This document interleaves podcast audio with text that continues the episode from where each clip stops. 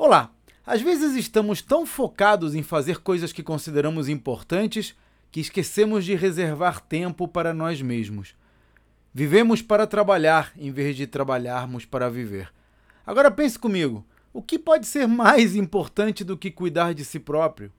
Adiar o autocuidado para quando as condições forem mais favoráveis pode levar a nunca fazer coisa alguma. Então comece com o básico. Reserve um bloco na sua agenda para cuidar de si. Pode ser apenas para dormir um pouco mais, ler um livro, dar um passeio, fazer exercício, mas seja o que for, estabeleça limites firmes com os outros sobre quando você estará disponível de novo para ter o seu tempo respeitado. E viva intensamente esses momentos. Esse é um dos temas que abordo nos meus treinamentos para ajudar empresários a captar recursos com investidores ou vender as suas empresas por várias vezes o que elas valem hoje. Conheça os detalhes no meu site claudionazajon.com.br. Até a próxima.